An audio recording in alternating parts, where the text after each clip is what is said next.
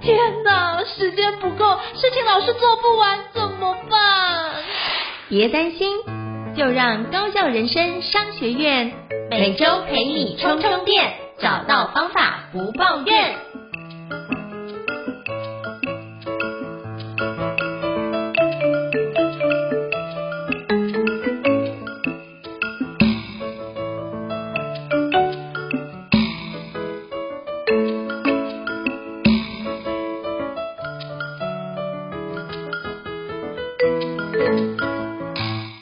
大家好，欢迎大家来到高效人生商学院。今天我们的新书访谈邀请到我们的好朋友张立仁老师，是不是可以邀请张立仁老师跟我们大家自我介绍一下呢？Hello，立仁老师。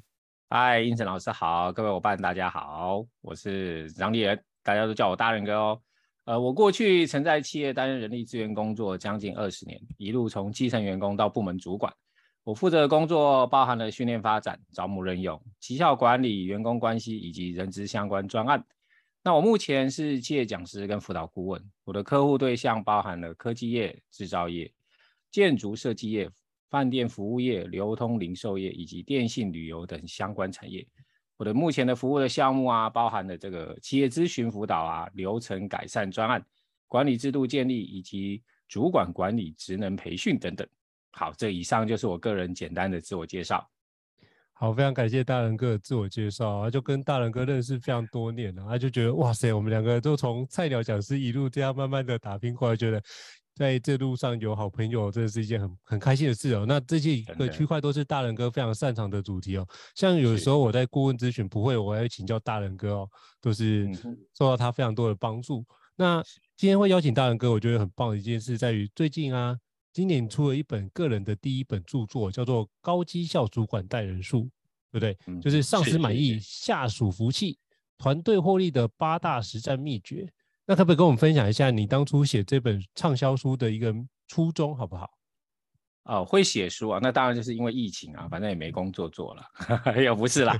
其实就就过往我们曾经在这个企业上课或者是访谈的过程当中啊，很多会接触一些老板或高阶主管，嗯、其实他们常常对我们说一句话，就是，哎，他们的主管很优秀啊，可是在管理上面好像就差了那么一点，不是工作上不懂得这个规划跟控管啊，就是面对员工的时候，特别是新时代啊，在相处跟沟通上常常出现一些问题点。所以因此就激发我一种想法，那可以结合我过往的职场经验啊，以及近年来我们这些授课跟辅导的心得，那就干脆把它把它写成这一本书了。这样，嗯，我、哦、所以是把过去这二十几年的一个经历，把它跟辅导的一个过程，把它浓缩成这本书哦。那我觉得这本书，是是是我看到经常在博客来的畅销排行榜上面都是排行有有名的哦。那基本上我觉得应该是很多人都有在。回购，甚至什么邀请你去开很多读书会，对不对？应该也开了一二十场，跑不掉了。呃，目前没有那么多啦，但是还是一直都有邀约当中是没有错啊。是大仁哥谦虚了，大仁哥谦虚。那可不可以跟我们分享一下？像你觉得这本书啊，因为主要标题是高绩效主管的带人术，那这个只有适合主管念吗？还是说这本书比较适合哪些听众可以阅读的？可不可以请大仁哥跟我们分享一下？呃好，那我我先说一下哈，这本书当然这个主要目标是目标对象是主管了。当然，你很多伙伴也在想说，啊，这一面其实有很多的像工作计划啦、目标执行啊，或者是说遇到工作上上上面的一些问题的解决哦，或者是团队的沟通等等哦，其实在个人的层面上也是很好适用的。那因为因为基本上我们这还是回到这个高绩效主管嘛，那如同我刚刚提到，很多老板跟高阶主管常在想说，哎，他下面的这些主管们是不是要怎么样管事跟待人嘛？所以这个其实我在当初在写的这个主要的对象有三种哦，第一个是新任的主管啊，因为他们可能都从内部刚刚晋升，不见得马上就有受过完整的这个教育训练。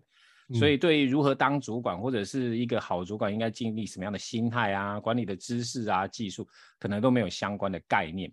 对，所以他在执行管理工作上面，不管是工作的分配啊、人力资源的管理，都会发生不知所措的状态。哦，所以新任主管是我们第一个最主要的这个对象。嗯。啊，第二种就是资深的主管。那资深主管当然是往往对企业的内部流程很熟悉啊，在管理上面都是经验的好手。但是我们刚刚有提到新世代员工的加入哈，对，所以很多这些新的工作手法也推陈出新，所以对这些资深主管在这个团队领导啊，或者是工作指导上面啊，成为一个新的挑战。其实往往会有一些误解哈，造成上管理上的问题，所以让这些资深主管呢，就是不知道错在哪里。好，所以这个部分也是我们第二个这个的目标对象。那第三个哦，他就是属于的空降主管。好，那过去曾他可能在别的企业都已是主管的经验相当的丰富，可是刚到一个地方哈，人生地不熟，有一些过去的方法可能在这个企业啊不见得完全的适用，所以不同的企业会有不同的文化跟潜规则，所以管理上会知道这出现一个就是不知道哪里有错。哦，所以我们这本书基本上啊，但针对这三种类型的主管哦，这个这个对症下药，在书里面的一些章节都有一些琢磨，对。哦，好，所以大勇哥主要是针对就是新任主管，再第二个是资深主管，再是空降主管如何适应他的一个不同的文化。那我觉得这件事情很重要。那特别是包含我自己在上课也经常会上到的，就是刚基基础主管的一个受众。那他觉得很多主管都会下课来跟我交流说，那他遇到什么样的问题，该怎么样去解。那我想请教大能哥，因为这部分你更是专家。那如果他跟刚刚被拔擢成为一个新手的主管啊，那他上任前有没有什么样的准备需要做？比如说，刚我老板跟我讲说，哎，你可不可以担任主管？我说好。那从我说好的时间到我正式被公告成为主管，还有一段的时间嘛？那这段时间我可以做哪些准备呢？可不可以请教请教大人哥？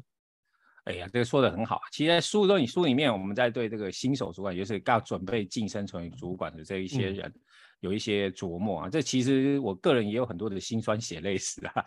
这个就我刚刚提到哦，新官上任，除了我刚刚讲说，哎，这个被告知还有一段时间要成为主管，另外一种就是在这种同才之间哦，这个这个大概是，比如说有五个同才，就有一个人被晋升，这下好了，这个人被晋升上来，就要想想，哎，为什么其他四个人都没被晋升？所以在心态上面，为什么会觉得很奶油？有没有？好，所以大家也都要看着、啊、看着这一个被晋升的人啊。好，所以我在书里面有有三三个三字诀送给大家哦，就叫做做活动哦，做是工作的做，伙是那个伙伴的伙，动就是行动的动哦，做活动啊，台语流行做会当，做会党就是一起动嘛啊，那怎么样做这个做活动哈？第一件事情做就是这个新官上任前必须要了解这个工作的职掌跟内容。好，所以他可能从这个工作说明书啊、过去的档案啊，或者是请教主管啊、前辈啊，这、跟这个这个部门内，因为过去可能自己一个人工作嘛，就是单个人的工作为主。但是你现在要被晋升成为主管，你可能各个方寻和各个工作的层面，你可能就要多方的了解。那我们讲说，你不见得要专业很厉害，但是你不能被问倒。在我们的工部门有哪些工作啊？这个工作职掌在做什么？你不能被问到不知道嘛？不知道，大家就会觉得，哎，那当为什么是你当主管呢？哈，好，所以第一件事情呢，做我们要了解工作的职掌与内容。第二个，我们刚刚讲伙伴的伙，那要要做什么？哈，就是要了解我们伙伴的性格跟期望。我们刚刚有提到哈，这个。过去自己在工作的时候，你只要把自己的事情做好，哦，自己这个跟工作有关的人际关系搞好就好。可是，当你现在成为主管了，啊，平常是你的同才伙伴啊，现在又变成你的部署啊，所以我们对这个每一个人的性格啊，就是他这个性格的这个状态，哦，是作为沟通相处的一个很重要的依据。那我刚刚讲到期望，好像每一个人对这个工作的期望可能不太一样哦。比如说，诶，他对这个工作希望的是可能更多的成就感哦，或者是希望这个工作的这个更更深入或者是扩大化。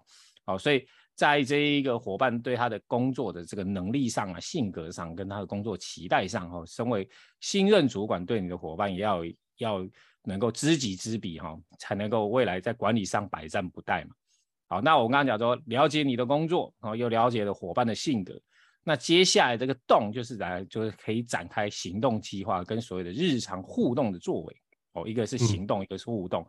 所以，当你知道工作职掌，接下来了解你的伙伴，你的工作分配上面你就知道，哎，这个哪一些是能力哦，是能力可以分配的，经验值可以分配的，针对他的特质可以分配的，或者是针对他的这个期望可以去做分配。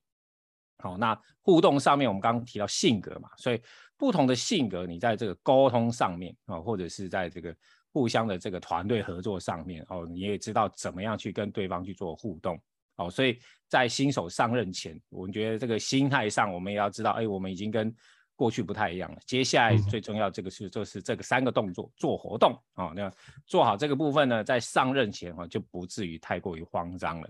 对，哇，好棒哦，做活动哎，瞬间就是做哇当哇，瞬间把这三个字重点的准备做很好的一个诠释哦，就了解工作的职掌的内容，那。基本上你要把你的 JD 跟相关伙伴的工作职掌了解，这很重要。第二是了解伙伴的性格跟期望。其实我觉得这件事情是主管要推行很多事情非常重要的关键，因为你只是拿 JD 就是工作职掌去要求他去做到这几件事情，我觉得这样子是没有温度跟没有力道的。那像我之前在单独我就会问他说：“那你觉得这件事情要这样如期的完成，有没有什么样的情况你无法如期完成？”就把一些极端值的部分请他提出来，或者是我可以多做些什么，或者你期待我可以多给你什么样的协助，你可以完整的更开心。哎，我觉得这两个问题可以加进去问的时候，其实他会发觉，哎，很多时候他比较愿意跟你对话。我觉得这件事情是很好的一个概念，所以我就是想到，哎，大仁哥讲的里面内容，其实书里面有提到类似的一个情境跟案例哦，就是想说在这边跟大家 echo 一下。那再就了解伙伴性，有些伙伴性格比较需要花很多时间去做分析，但是没有行动。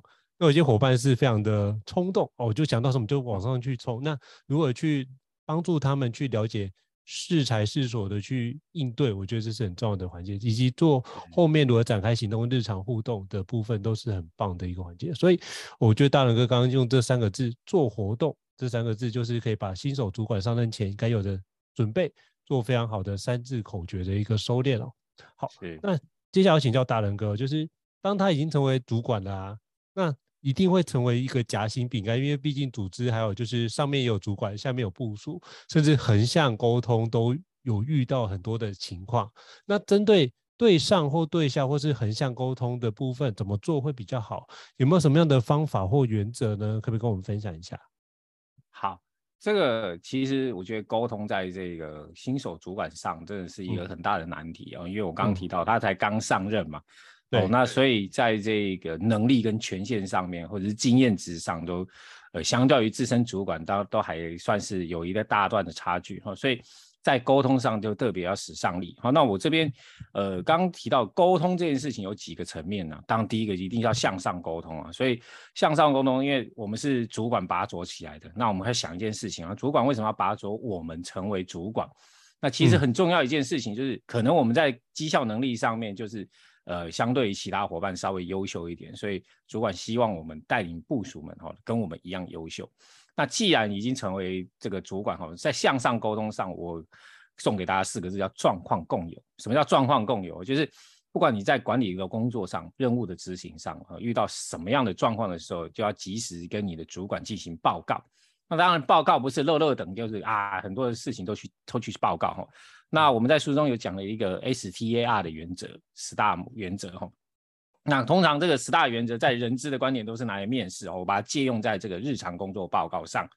那首先，当然，哎，这个 STAR，我们要先讲的是 T，T 是 task，就是工作嘛，就是比如说要先跟跟我们的主管们报告，就是呃，我们这一周或者我现在正进行的工作哦是什么？好，比方说我现在正在进行的一项工作，有可能是在做一个呃这个较大的这个采购的专案，好，采购的专案，好，那。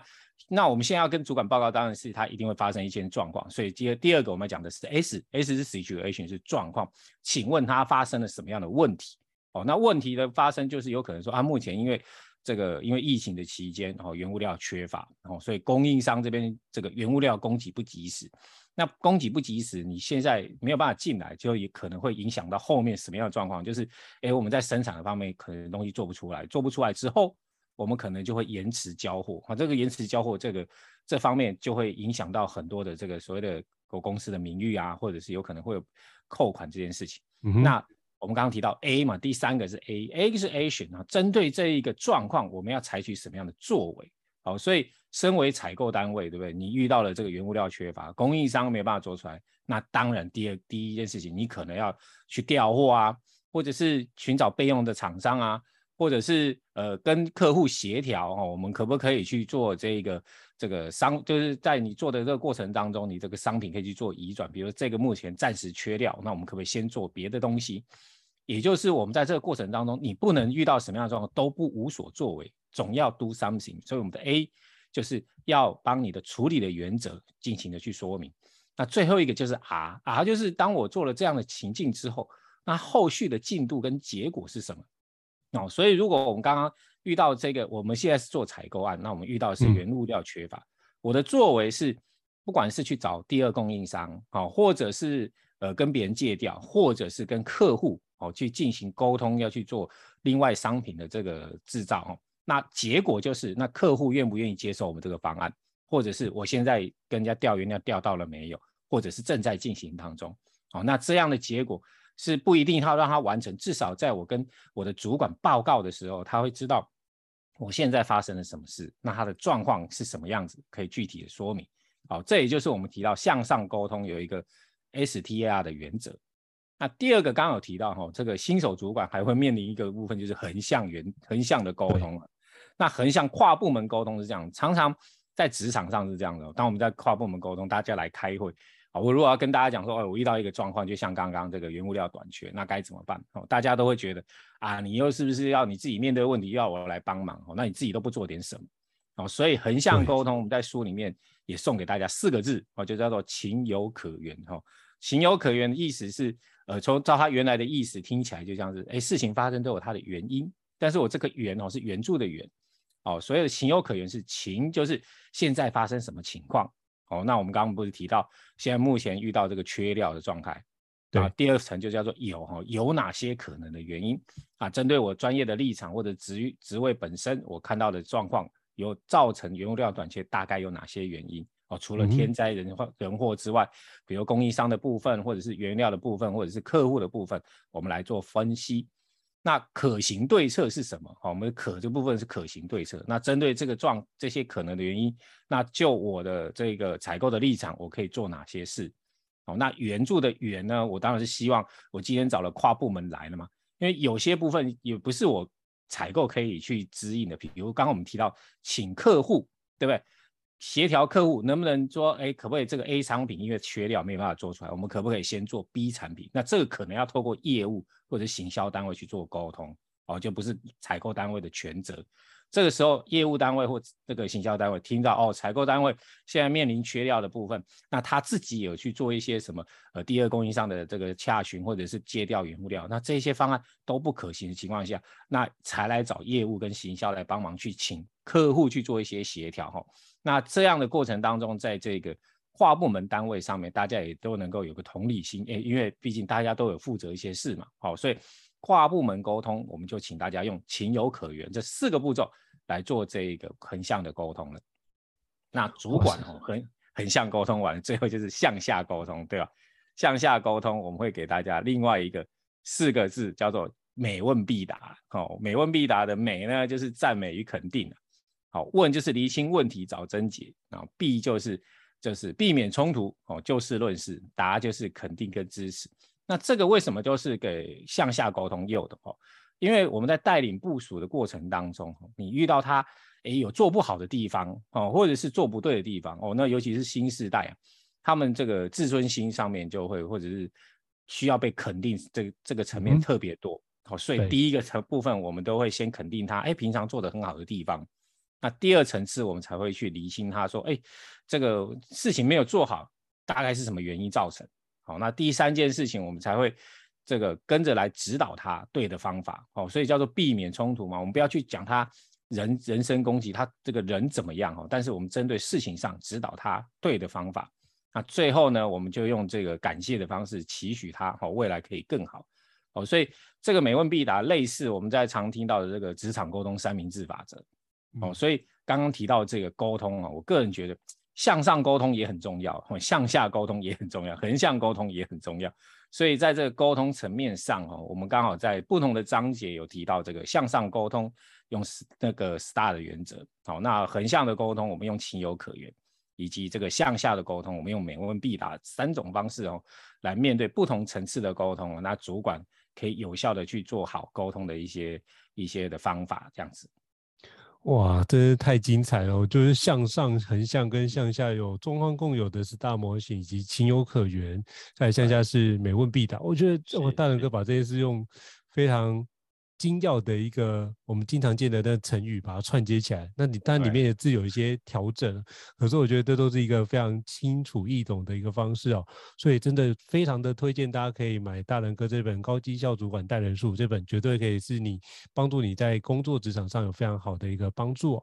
好，那讲到这个主管啊，那请教大仁哥哦。那我们经常刚刚讲到的就是新人，就是目前的跨世代的一个管理是比较不容易的。那甚至很多主管是不知道怎么做跨世代领导。那想请教大人哥，那身为主管啊，怎么做部署指导会比较有效呢？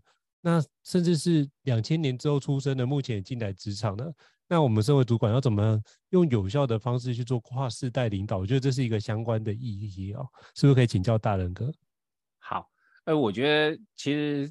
现在时代哈，这个我常常在开玩笑，我现在当主管就是生不逢时啊。为什么？因为以前的主管我们都讲都是威权式的领导，主管说一句话，部署都不能够说哈。有主管认为部署不好，部部署只能说是啊。现在可不一样哦。其实为什么刚刚提到，刚提到要做活动，有没有第二个活，叫了解伙伴的这个性格跟他的期望？所以在这个部署指导上哦，我觉得要因材施教。这是这个又很重要啊，嗯、那个就是部署能力有到位的，不要指导他，我们要针对他部署的部分给予指导啊。所以我刚刚提到这个主管怎么样知道部署能力有没有落差，所以他自己本身对这个工作应该具备的能力啊，包含那个知识啊、技能啊、态度啊，或者是工作应该是具备的经验，他自己本身就要有了解。那我们讲说了解的时候，你才会有一个所谓的指标啊，啊，要做好这个工作应该具备的这个这个能力有了，我们再来看，哎，这个部署到底是这个能力是高于等于还是低于好我们的指标，你才能够针对他不足的部分进行指导。那因为现在年轻人讲他会的部分，你在指导他就是一副很不想学的样子，对吧？好，所以他觉得我都会了，为什么要来教我？就叫浪费时间。浪费时间。对，那我想说也不要浪费主管的时间，所以了解部署哈，这也是很重要的事情。那刚刚提到的这个新世代哦，没有错，这个新世代的这个领导哈，我们刚刚讲说每个世代都有他这个这个不同的样貌，嗯、哦，所以我个人的建议是这样了，我直接来说，我们要通常在对新世代，我们就四一样给四个字，叫做莫忘初衷啊。为什么？因为各位就想想看，我们也曾经年轻过啊。啊我讲这句话就有点奇怪，我们好像是已经到了中生，中生我还是年轻的哦，我不承认我老。丢丢丢丢丢丢。好了，针对年轻人哈，我们就想说莫忘初衷，因为比如像大人哥也曾经年轻过，我也曾经是那个主管里面很伤脑筋那个家伙，所以那个时候我的主管也会觉得，哎，现在年轻人怎么了啊？做事怎么都不盯紧啊，都不够细心啊？这个东西对不对？这个三十可以写成三百啊，那么小数点那一个撇错地方啊，到底是行不行啊？所以你看，我们在那个时候也会被主管们这样子认为。所以我觉得，对于新时代哈，我觉得要多一些了解他们的想法，可能再多看一下这个现在的 YouTube 啊频道啊、D 卡啊这些哈、PTT 等等哈，就多方了解，不是说一定要去去涉入啦，但是你知道啊，现在流行语言是什么？现在年轻人在意的是什么？那我觉得刚刚我们有提到嘛，向下沟通为什么要用三明治法则？多给肯定与赞美，就是在于说哦，过去世代哈，就是。呃，主管的主观意识比较强哦，针对事情上他都会很直观觉得他是什么。但是现在我们要多一些广度，嗯、觉得哎，了解年轻人就是要跟他到顶哎。我们讲做活动做微党嘛，所以你也应该要跟他到顶，而不是就是用职称去压他哈。所以现在我发现很多的新世代的领导哈，就是主管跟部署都是用名字互相称呼哈，哦，所以而不是用职称来互相称呼。为什么？就是要让。新时代觉得没有压力感哦，你跟我是在一起的哦，所以遇到问题哈，你会可看到我好的地方，针对我不会的你会教我，对不对哈？针对错误的地方你会指正我。其实我觉得现在看得出来很多呃年轻人其实对工作上其实蛮有热忱，只是他觉得哎没有被看见啊。当然如果他被看见了，嗯、觉得他其实很愿意配合，甚至很愿意自己主动加班去把这件事情完成。哦，但是如果我们新世代主管都会说，哎，那个啊，他说，他说，他觉得他说的才是对的，那这样子可能就没有办法让这个新世代能够佩服。而且我们现在也知道，哈，新世代现在的新现在的世代，我们不要讲新世代好了，现在的资讯能力是很强的哦，所以呃，你看我们说了一句话，说哎，我们觉得这个事怎么做？那这些年轻人们，他们其实网络搜寻能力很强啊，就会发现说，哎，你说的东西跟我们所看到的东西不是一致哦，所以你是不是说谎，或者是你是不是想要欺骗我？哦，所以我觉得。这个诚信这件事情，说到做到这件事情啊，主管就是要以身作则，要做得到。当你会要求对方的时候，你自己也要办法做得到。比方说，我们讲最简单的管理守则，你希望你的部署每天都能准时，那我们就问主管，你每天都有准时上班吗？哦，那我们在希望大家都能够在下班时间内把事情做完。那我们主管是不是本身也是这样的人？哦，所以现在新时代都会去做比较了。所以你说你多说一套做一套，对不对？那部署马上就知道，对不对？好，所以他就会觉得你不是你不是他心中想的那些人。好，那所以我们刚刚有提到，就是说，如果新世代这件事情啊，管理上，你第一个要能够莫忘初衷，了解年轻人都有他的他的变化，他的心情。那我们在沟通上记得给他多一些赞美，但是该教他的、该指导他的也不吝啬给他。好，那我觉得说到做到，以身作则，这这个也是新时代管理上面我们建议。在这个这个主管上面要特别注意的地方。哇，大仁哥讲的非常好，因为其实像刚刚您提到，就是新时代的那个搜寻能力之好。之前我就听到一个蛮有趣的主管跟我讲说，是这个部分呢，就是我们业绩叫做全部的第一名，不会有人记得第二名。然后就像世界最高峰叫做那种喜马拉雅山，最好是有人会记得 世界第二高峰叫什么，就瞬间那个伙伴就讲的就是有，我记得叫乔戈里峰。那主管就傻眼了，你知道吗？是是，他说：“这有人记得这个东西吗？就就这个 Google 一下，真的是巧克力风。”他们觉得，哎，其实瞬间那主管就不知道怎么讲下去了，你知道吗？真的，就就变成说他现在搜寻能力之好，变成是我们也可以跟这群伙伴学习。我觉得是反过头来去做，跟他们学习很多的数位工具的应用，比如说他如何做排程，用 Trello。他们现在做这个专案管理的方式，其实那个。流程步骤其实比我们更加简化，我们其实可以马上知道他在做哪种事情。其实我觉得他们用这个数位工具，我们某程度可以跟他学习，就不会变成说我们经常去打扰他，就是说，哎，你现在工作工作到哪里呀？可不可以跟我讲一下你的工作进度？我发现新时代的员工或同仁对于开会这件事会产生很不耐烦的状态，他觉得我都已经做完了，就在上面，为什么不会去？使用这件事，然后看完这件事，可是要我一天要两次来跟你报告我到底做了什么事。他觉得这件事情是个比较浪费时间。那既然开会没有产值，为什么不让我回去做我该做的事情？没错，我觉得这是目前观察到一个部分。第二个部分是，就像大仁哥所提到，就是他其实很愿意加班。重点是你在加班要让他觉得这个意义感或价值感要能够看见，而不是这件事情只是无谓的，因为其他人还没走，所以我就不能走。是这样的理由，他是无法接受的。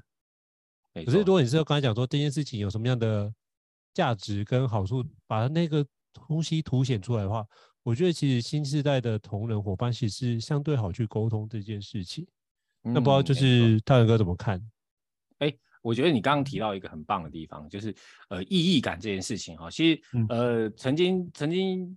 人力银行有做一个研究哈，现在新世代在工作上特别强调两个重要的他自己的感觉哈，一个叫做快乐，一个叫成就感。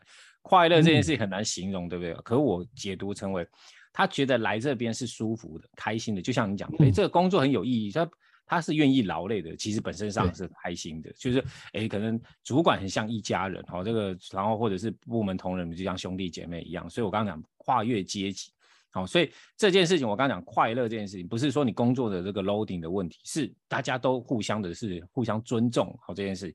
那刚刚提到第二个吼，你刚刚讲的意义感，还有一个呃，这个也可以延伸刚刚提到，就是说怎么怎么教导部署嘛，对不对？我觉得现在年轻人除了这个什么 know，我们过去讲 know what know how，就是哎你告诉我方法步骤，现在更强调 know why。也就是刚刚你提到的，诶，我们一定要用这么传统的方法吗？而这个方法有比较好吗？对，那为什么不用新的方法？哦，或者说，诶，我们都告资深的都告诉部署，呃，告告诉我们的年轻员工说，诶，你要按照这五个步骤啊。当你问他说，啊，为什么要按照这五个步骤？啊，这五个步骤的意义在哪里？这时候主管跟这个资深人员都卡住了，不会回答。他说我也不知道呀，啊，反正过去就这样教啊，我就这样教你啊。这时候年轻世代就会觉得啊，就好棒棒啊，我就我就觉得三个步骤比较好，为什么要做五个步骤？嗯、所以这个时候突然间发生了沟通上的冲突，而上面就觉得，对哎，你下面的人怎么意见那么多？叫你五个步骤就五个步骤，可是新时代就觉得三个步骤比较有有效率啊，啊，为什么你不接受？为什么不改变？哦，所以 know why 这件事情反而是我刚刚提到的这个现在新时代哦，所以在这一个意义上，我刚刚讲为什么做这件事情，或者是成果上哦，我觉得在主管上哦，或者是管理阶级上，我们也要特别去讲，哎，我为什么要讲这个？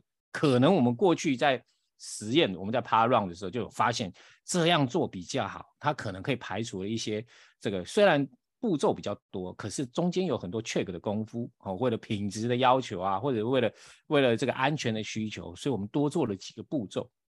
只要你把这个坏这件事情告诉我这些新时代，其实他们是愿意接受的。但是为什么不接受？就是因为你说不出为什么嘛。但是你就告诉我说，你只会告诉我啊，以前我都这样做，所以你也要这样做。这个时候，新时代是不会服你的，好、哦，是这样子的。对，真的，我觉得就是他们更强调的是知道为什么，因为其实我们之前过往的时候，通常都是老板知道为什么这件事情，然后中介主管就是直接把这个命令往下布达。其实我们接到只是老板给我们的要做什么样专案的一个指令。那问说为什么要做这件事，就通常会得到一个答案，就是老板交办呢、啊。不要问那么多，赶快去做。那可是他们这个时代，因为阶级被打破了，或是那个上下属的关系不再那么的明显，所以其实某程度他会比较知道说为什么要做这件事。当组织扁平化的时候，其实他会更加的去在意为什么做这件事以及如何做，要做什么。所以他们现在比较像是三位一体的一个状态。所以我觉得。身为主管，你要让你的部署知道为什么要做这件事情很重要，不能说只是说老板交代这件事情，所以这件事情就必须去做。我觉得这个区块那个方式已经过时，所以我觉得现在员工其实都很愿意动脑。那如果是要管理这么新时代的员工的话，其实或许我们身为主管的我们也要开始思考，我们可以过去的相关的一个流程或是 SOP，或许可以检视看看有没有哪个环节是可以更加的。让我们的伙伴可以检视看看，像我之前当主管就喜欢说，哎，我们这是过往的 SOP，可不可以请你给我们一些建议？就是特别请新人用他 fresh eye 的一个状态，就是他从外面来，可能没有看过这件事，那你可不可以跟我们讲一下哪个地方可以调整的更好？那我就会用这个角度，然后去看看，哎，怎么样做，然后透过这件事去了解。伙伴们的一个逻辑思考的能力，跟他怎么看待这件事情。如果他有更好的做法，我们就会觉得哇，真的太棒了，就会用他的方式直接再调整一个新的版本哦。欸、那其实伙伴也会觉得他的意见被采纳跟接受，他觉得哎、欸，这件事情原来我提的东西是可以的，他就更愿意提供他的想法出来。我觉得主管很重要，是要塑造那个让员工愿意提供他的想法的环境。我觉得这件事情是非常重要的一环哦。是啊，是啊。对啊，所以刚刚就是 echo 一下，就是大仁哥所提到的一个环节。好，那其实刚刚提到如何管理部署，那如何做向上跟向下跟横向的沟通，那其实现在已经快接近年底了嘛。那很多时候都要做有关，身为主管有个责任，就是要帮部署来做他的绩效的考核。那我想请教大仁哥哦，那身为主管要怎么做绩效管理会比较好呢？那每次我做这件事都觉得哇很头痛，因为到底怎么样去分配？用常态分配与否，还是不用常态分配与否？因为国外有很多的案例是好的也有坏的。嗯、那有没有什么样的原理原则可以给我们听众一些想法的建议呢？好，呃，我先讲绩效管理，我先不讲考核，我讲管理这件事情哦。因为我刚刚不是提到，而，主管为什么要升我们？哈，当然是希望说我们能够培育我们的部署和我们一样好哦。所以这个观念很重要哦。所以部署培育刚提到的很重要。那第二件事情，绩效管理这件事情，我先讲讲绩效这件事情。就想说，我们企业老板开老板开开立这个公司的目的是要干嘛？其实就是为了要赚钱。那赚钱有个公式，对不对？就是营收减掉成本等于获利，获利才叫做赚钱嘛。那通常我们都会强调说，我们不要一昧的去省成本。那就是为什么要一直省成本？代表你在营收上没有办法突破。其实主管要有个概念是，其实我们要努力去增加营收，你就不用去想成本这件事，对啊，嗯，所以成本要这个我们在营收上怎么样提升？所以你要想想看，哎，员工的这个努力就很重要。就想一下，我们我刚刚不讲为什么要莫忘初衷？我也当过员工啊，我为什么要这么努力？我要为什么要这么努力？要帮公司赚钱呢？对，我可以得到什么好处吗？好，或者是，诶，我我在需要援助的时候，有人会给我一些支持吗？好，所以这个涉及到我们刚刚提到的管理哦。好，所以我们刚刚提到，我可以得到什么好处？所以薪资奖金啊，这些员工发展哦，或者是他的个人成就感就很重要，因为透过这个有可以实质可以拿得到的，他就会有激励鼓舞的状态哈，愿意去做这件事情。好，这个叫做愿意。第二个，我们刚刚讲的，哎，这个。执行的过程当中，他有没有职权，或者是有没有能力？哦，所以我们刚刚提到部署培育有没有？就是，哎，他能力有落差的时候，我会不会给他指导？那他今天业务人员去拜访客户，人家可能，哎，你你你你有没有这一个？你有你有没有这个实权可以跟我谈价钱？哦，如果业务说，哎，我回去问我的老板，然后他就说，客户就可能就会讲说，啊，你去找你老板来跟我聊好了，哦，你不要来。所以业务就卡在这个职权上，有没有被授权？好，所以能力上面是可以主管给予、可以可以授权或者是培育的。那刚刚我们讲意愿这件事情，就回到，哎，我做得好的时候有没有被奖励？哦，所以奖励这件事情就会回到我们刚刚提到的考核这件事情上。哦，所以基本上哦，这个主管有个概念，绩效管理是让员工有能力又有意愿去把我们这件事情完成。好，所以带员工为什么要带能力？未来要培育他。负担更多的这个这个承担更多的责任，或者是这个发展是这样来的。所以考核上面，其实我们要讲要想一件事情。刚你提到分配，我觉得很好，就是，哎，我们应该是要把这一个所谓的这些有实质的奖励，去去奖励那些表现很好的人，让好的人更好。那让这一个普通或者是不太好的人哦，尽量能够跟上。所以这样大家才会觉得，哦，我如果表现很好，就会可以像这个前段班一样，可以拿到这么好的奖金，所以我会很努力。好，那如果这个末段班他怎么样也这个又没有能力，又没有意愿，哈，又不不想贡献，那当然可以有一些处置作为啊。比如说，呃，当然这个涉及到员工发展，所以我们才会说，哎，这个末班末段班的人，我们要辅导他，给他机会，好，培育他。哦，如果他真的不行，那我们就。走这个这个其他的机制，让他可以离开组织，那让他让那那些愿意贡献的人留在组织里面，那他就变成集战力。所以那一些离开的员工的这些钱，我们就来奖励这些我刚刚讲表现好的人。嗯、哦，所以这个讲的分配这件事情哦，来自于跟我们刚刚讲说强迫分配制。大家听到讲到分配制，通常我们台湾都会有一个错误的概念，就是啊，我怎么样去找那个 bottom five？事实上应该是更积极去找前面的 top ten 吧。好，我们怎么样去找到我们组织里面的 top ten，然后我去奖励他，让后面的人去见贤思齐，去往前面走，而不是一直去删掉后面的人。因为你 bottom bottom five，你再怎么删，always 都会有人嘛。所以我们应该是让大家积极的往前。然后，所以考核这件事情呢，我们宁愿把这个分配这件事情去奖励那一些表现好的人，然后鼓励那些后段班继续往前。哦，所以这个。这个在绩效考核上面，哈，当然我觉得还是回到我刚刚讲的是一种概念。那回到我们实际上，那可能讲到要怎么做？第一个还是要去主管哦做活动，这三这三个字还是用在绩效考核上。第一个做这件事情，要了解我们组织的绩效考核的这些制度啊、评分的标准啊。其实这些人资都有公告啊，可是我们的主管就有时候很忙啊，都不想去了解它。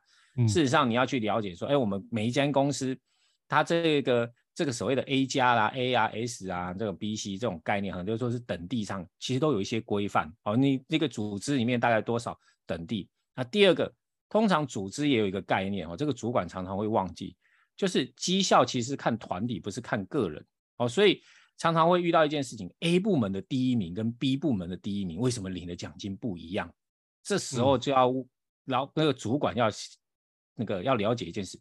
A 部门的整体绩效是不是比 B 部门整体绩效好啊？如果是，那那个 B 部门的第一名，你当然不可能呃会比 A 部门的第一名好，因为我们是用团绩团体绩效来看你一个团体绩效，你的你这个部门分配比率是多少，然后再往下分配说啊，你的这个第一名是分多少，好，当然以此类推。那所以主管了解这个游戏规则之后，你在跟你的部署在做绩效面谈的时候，你可以告诉他。其实我会打你，打的你是我们部门的第一名，但是因为我们部门的团体绩效不如别人，所以我们今年的绩效考的考核都不如不如预期，所以大家分的比较少。如果我们明年可以振作起来，然后追上 A 部门，那我们的绩效奖金就就会领得更好。其实是这样的概念哦，所以很多主管就会不想去了解这个原则，而是跟你的部署说，哎，我给你打 A A plus，是我们是那个上面的老板给你打打下来，这不干我的事。所以又回到我们刚刚提到，都是主管讲的，而他自己却没有去了解这个整个绩效管理制度，呃，公司绩效管理制度的原则，这样子员工就会丧失了我们刚刚提到意愿这件事情。我这么努力却没有得到应有的贡献度，那这个这样子的发展下去，对我未来是不好的。然后他没有去考虑到团队合作这件事情上。那现在我们大家都特别强调，这个工作上都有团队合作嘛，所以我们大家不是只有强调个人能够拿第一名，所以你要去想想看，哎，我怎么样让部门也能够更好？那当然部门更好之后，那个人的个别绩效也会更好。所以我觉得在绩效管理上哦，刚刚提到原则就是要帮公司赚钱。第二个要帮部门赚钱，嗯、对不对？那部门赚钱，个人表现好，我们分配就好，分配就好，大家就会。我刚刚不刚刚不是提到快乐跟成就感这件事情就，就就会就会达到。那员工的留任率提高，那组织才会达到一个正向的循环。这个是在绩效管理上面比较比较 mega 篇的，但是不是每个主管都能够有时间去好好了解它的，但是又是一个很重要的一个一个一个东西哦。嗯，好，非常谢谢大仁哥分享。其实。我我过往看到有一些主管是觉得他是故意不想去了解这件事，因为既然不了解就可以把责任推给 HR 伙伴，就可以基本上他不想做坏人，那就会把这件事情就是让 HR 去处理，然后他在中间可以斡旋这件事情去达到呃安抚伙伴的一个效果之用。哎，我有看过这样的主管，只是我后来就是发觉，哎，跟几个主管对话过，就我跟他讲一个概念叫做。覆巢之下无完卵，或者是唇亡齿寒的概念，就是如果你部门真的不赚钱，你不用期待会有奖金，因为根本不如亏损的状况，怎么会有额外的奖金给你？你拿到目前的薪资，你都要觉得偷笑了。那所以这件事情是我们如果让这件事能够成长，而不是去看待那件事情，而是我们用可不可以用更积极的角度，就像刚刚大人哥讲，用更积极的角度去看待这件事情。那而且我觉得很多时候不是一年只做两次绩效管理。我反而觉得绩效管理可能要做在日常当中，因为毕竟很多的时候你绩效不好这件事是有一些 trigger，就是有一些征兆出现的。那你不可能就是到年底才说哇，我现在业绩缺了百分之三十，那接下来大家怎么办？或者是直接接受就是只达成率百分之七十的状态？我觉得通常主管们也无法接受这样的状态。应该是说，如果你提早知道，你可不可以提早做补救？所以我觉得这个绩效的管理，或许我们在日常。就可能要开始做，所以刚刚就是大仁哥有提到，就是那三个主管要做的准备，就是做活动，就是你可能平常就要观察你的伙伴，然后可能是每周的周会或是月会的时候，你就要给予他相关的支持。当他进度落后的时候，你要去看他目前的情况，是手头的工作太多，还是说家里面忽然发生，比如说像孩子染疫啊，那就必须请家庭照顾假。嗯、那是什么样的疫情或者什么样的状况导致他工作延后，那这几个区块都是我们需要多关心他。你透过这样的关心，你就知道说，哎，他可能有什么样情况去展现，或者是透过跟他比较亲近的伙伴，哎，聊聊看，哎，你知道某某某最近怎么了吗？哦，他最近失恋了，那、你或许可以买一杯咖啡，跟他说，哎，我们可以跟他有个。Let's talk，或者什么样的方式你都 however，反正这件事情，就是你要让他感觉到你是在乎、关心他。我觉得这是一个很重要。同样的，如果你这样子很不错的话，你再用三明治法则跟他讲，哎，你这目前绩效有哪个地方，或者是表现有怎么样比较辛苦的地方，我们有什么我可以协助或支援的，或者是。你目前有什么样的比较偏差的行为？我可以跟你分享怎么做，会最有效的跟别人沟通。这几个环节都可以在这个地方做更有效的一个展现。好，那最后想要跟大仁哥请教，就是那这本著作啊，就是《高绩效主管带人术》。当一般读者如果拿到这本书的时候，你会建议他怎么使用你这本新书呢？可不可以跟您请教一下？好的，因为我们刚刚有提到嘛，哦，就是我们主要的 TA 啦，主要对象当然是主管篇啦。如果你说，哎，我们现在还没有当主管哦，当然我们刚刚提到，就是跟做事有关的哦，比如说，呃，第二章我们在讲的是目标设定哦，第三章讲的是工作计划的展开，哦，这个跟跟我们平常怎么做目标设定啊，哦，我们就一般人都要去做目标设定嘛，然后再来就是你工作总是要总是要去展开，然后包含排列资源啊，什么样的时程安排等等哦，执行上面的。的过程上也是可以适用到，甚至甚至这个第四章问题分析解决哦，这个更更是哈，我们遇到问题怎么样去解决？好、嗯，大家还有这个所谓的第第七章有关这个团队合作，好，职场的沟通技巧，好，这个团队合作这个部分也可以去一去琢磨。好，这是针对如果现在还不是主管职，但是有一些工作的方法，在书里面也有提到。那如果是主管篇哦，那我们刚刚不是提到有三种主管嘛？新手主管、资深主管跟空降主管。那新手主管嘛，因为您是新手主管，所以第一章我们讲心态篇哈，那后面的这个二到八章都是在讲管理的这个周期该做的事，所以新手主管那你就辛苦一点，从第一章到第八章每一章都得读。好，那如果您是这个资深主管哦，建议哦，就是里面现在面临了什么样的困扰，翻到那个章节直接看就好了。嗯，那其实我有一些朋友哈，就刚有提到，对新时代就很困扰，所以大家就直接拿到书就直接翻到了那一页哦，直接读新时代如何如何面对领导跟做沟通哦。那到目前为止，他们都觉得哎，这个样子非常好用。当然，也有人针对这一个有关这个问题分析解决，想用什么样的工具啊去做工作上的厘清哦。那甚至用用我们刚刚提到的一个情有可原来做沟通啊。对，这这也就是当你遇到什么样的困扰，就直接翻那一篇。那我们刚刚提到空降主管啊，空降主管呢，就重新温习一下你的心态，因为我刚刚提到，你到了一个新的公司，一切都是从头开始，所以第一章我们都在讲那个、嗯、这个心态篇。那接下来呢，就比照资深主管，你在这个过程当中遇到什么样的问题，就翻那一整个章节。可以帮你做一些解惑哦，所以这个部分呢，就是不同的这一个这个对象呢，哦，你在使用本书上哦，不一定要从第一章一定要看到第八章哈，除了新手主管外哦，其他人可以针对自己的需要哈去做不同的阅读的方式。好，非常感谢大仁哥哦。那就是基本上，呃，应该说读你这本书之前，我们心里面要想一下，我们目前在担任主管有遇到什么样的问题，我觉得可以抱持这样的一个问题意识来读您这本书，应该就可以找到蛮不错的一个原则或者是建议哦。好，那最后想要请教大仁哥，因为我知道你在企业内训，大部分时间都在做企业内训的一个课程。那如果听众如果他有兴趣，读你的书觉得很棒，可以怎么样去？邀请你去他们公司分享，或者是怎么样才能够上到你的课程呢？有请你跟我们分享一下。好哦，一般透过管顾可以找到我，再来就是你也可以透过我的脸书啊、FB 啊，你搜寻张立人这三个字然后，就可以找到我的联系的方式哦。当然，我们也可以交流一下，如果你在使用本书上有任何的问题，或者是在管理上有什么样的这疑难杂症，我们也可以来做透过这个讯息上面去做交流哦，或者是课程的邀约都是非常欢迎的。好，非常感谢大仁哥哦。那非常恭喜大仁哥出版这本著作，就是《高绩效主管带人数，上司满意，下属服气，团队获利的八大实战秘诀》。那也希望这本书可以透过今天的 Podcast 分享，可以让大家有一些不一样的收获。那如果大家对于高效人生商学院有一些不错的想法，也欢迎给我们在平台上面五星按赞。那如果对于这件事情，有哪一本书你想要听的，也我们会尽力。来跟各位分享我们的新书的访谈哦。好，再次感谢就是好朋友大仁哥在今天给我们带来就是高绩效主管带人数这本新书的一个部分，也祝福新书大卖跟课程顺利。谢谢大仁哥，那我们下次见哦，拜拜。好，谢谢，再见。高校人生商学院，掌握人生选择权。